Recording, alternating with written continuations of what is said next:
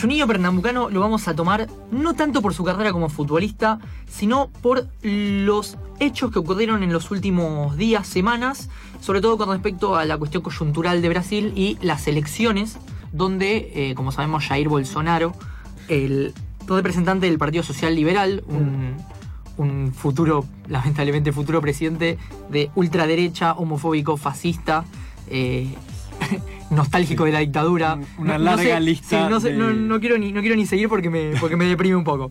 Bueno, eh, ganó primera vuelta por 46% contra Fernando Haddad, que era uno de los representantes de- del partido de Lula, el Partido de los Trabajadores, por un 46 a un 29. Sí. Eh, ¿Por qué elegimos a Juninho Pernambucano?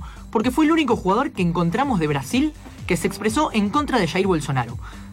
Eso significa que del otro lado tenemos muchos jugadores que se, que se a favor. Sí, Vamos todos. a nombrar algunos. Básicamente casi todos. Sí, vamos a nombrar algunos.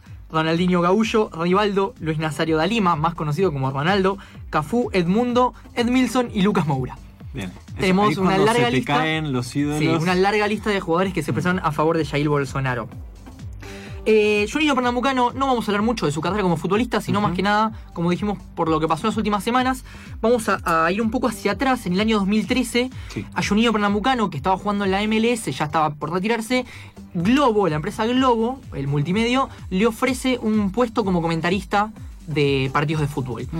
A partir de ahí, él empieza a trabajar en Globo. Globo es el clarín de Sí, Brasil. Globo La es- empresa multinacional, digamos. El multimedio. la más- multimedio más grande y de- también poder económico tremendo. Exactamente. Eh, hace, hace no mucho sale una noticia de que Juninho declara que él fue censurado dentro de Globo y tuvo muchas peleas, primero con los que eran los narradores, digamos, los... ¿Cómo se llama? No me sale la palabra. Relatores. Los relatores de los partidos, con tres relatores muy importantes de la cadena Globo, que lo criticaban a él porque decían que no paraba de hablar, que criticaba mucho, que no los dejaba a ellos relatar los partidos, entre un montón de cosas. Pero, obviamente, hubo un detonante que fue que, primero, las declaraciones de Juninho con respecto a que él fue censurado, y segundo, que hizo una explícita crítica hacia lo que se llama en Brasil periodistas sectoristas, que serían acá los periodistas partidarios que trabajan dentro de los clubes y a los cuales él acusaba de un montón de cosas, entre ellas lobby, de, Mm. de jugar, digamos, para el poder, para los intereses. Exactamente. Exactamente.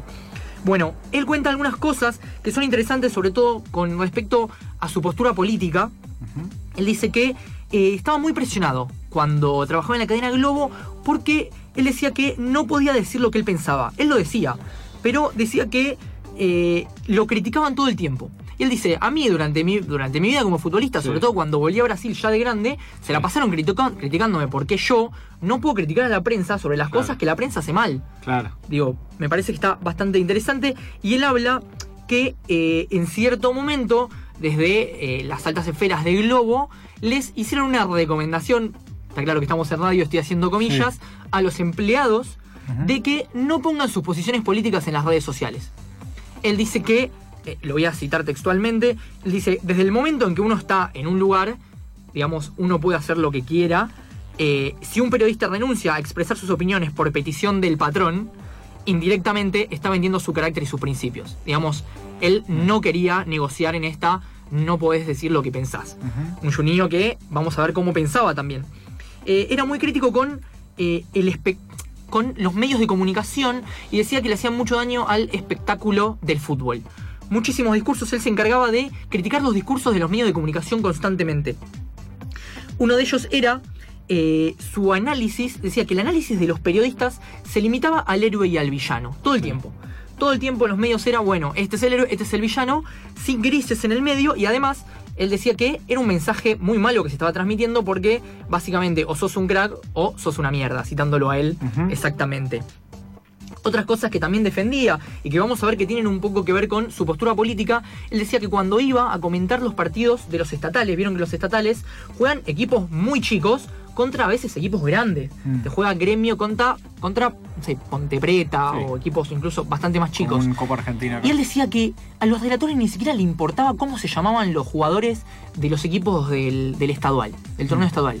Y él dice, pero a ver, yo soy comentarista, si yo veo que el 8 hace una jugada espectacular o que el 8 se equivoca, yo quiero decir, tal persona se equivocó, tal persona hizo esto mal o podía haber hecho esto de tal manera. Dice que ni siquiera les preocupaba. Mm. Digamos que tenían una especie de conciencia elitista, cultura elitista, que estaba por sobre todo y que se expresaba en todas estas cosas Mm. que iban sucediendo a medida que él iba trabajando en, en este medio. A ningunear a los que no son las principales figuras. Sí, sí, sí, totalmente. Eh, escuchemos un audio de, de él con respecto a un caso particular que pasa en Flamengo. Está, está en portugués, pero después se los traduzco. Como que o René e chegou no Flamengo? Cada um tem sua característica. O René é feio, é nordestino e não é amigo de ninguém. Isso é a realidade. O Brasil é preconceituoso. O brasileiro é preconceituoso. E a torcida da massa é preconceituosa. Bueno, así como lo ven, bastante eh, eufórico en su relato. Juninho, se escuchan las entrevistas. ¿Qué dijo? Eh, lo que dijo fue lo siguiente: él tuvo una eh, pelea muy importante con la torcida de Flamengo, con la hinchada de Flamengo, porque dice que gran parte de la hinchada de Flamengo eh, criticaba de manera injustificada a un jugador que se llama René. Y él Sí. dice que René es uno de los mejores laterales brasileros y que a pesar de haber tenido algunos rendimientos bajos, no fue tratado con la misma vara que otros jugadores. Sí. Él lo que dice, así con tarta reverencia, Sí. dice, eh, René es feo, René es Ah. del nordeste. Claro. Dice, René eh, es, es esos jugadores que a la hinchada del Flamengo no le gusta. Claro. René tendría que tener mucha más participación en este equipo y no la tiene porque es criticado de manera exagerada y exacerbada por ser de donde es. Claro. O sea, prácticamente él cuestiones está haciendo una crítica, una crítica de la cuestión de eh, los jugadores que salen de ciertas regiones que podrían pensarse como una clase quizás un poco más baja Sí. que la cultura altista a la que ellos están acostumbrados. Y además de René nombra a otros jugadores más. ¿Qué pasa? Eh, estas cuestiones de los discursos, digo, porque alguien dice, no, la torcida de Flamengo es eh, racista. Y ya, ¿cuál es el primer discurso que sale? Es, eh, está generalizando.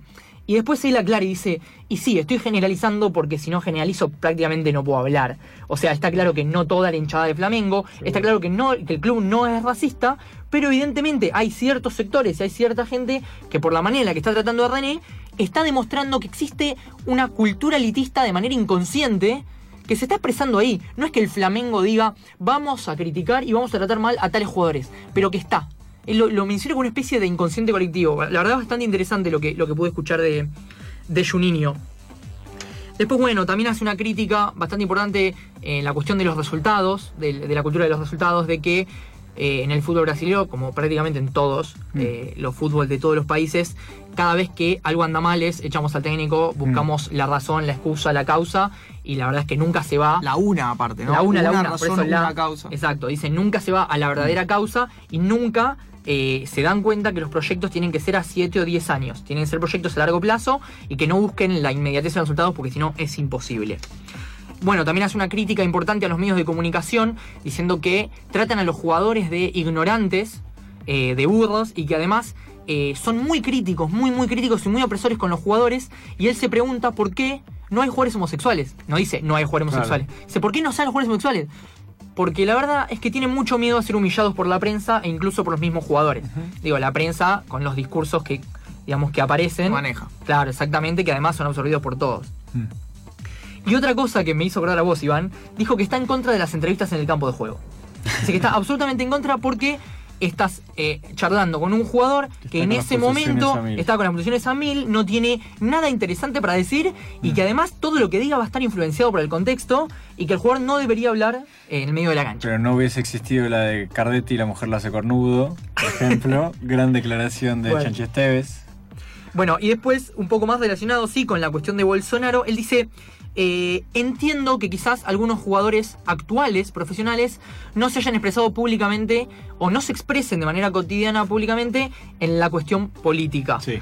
¿Por qué es esto? Porque él dice que a él le pasó lo mismo. Él dice que como futbolista nunca tuvo conciencia política y que años después entendió que estaba en un, nego- en un negocio, que estaba en un mundo en el que la enajenación era mucho más poderosa que la capacidad que él tenía para poder salir de eso.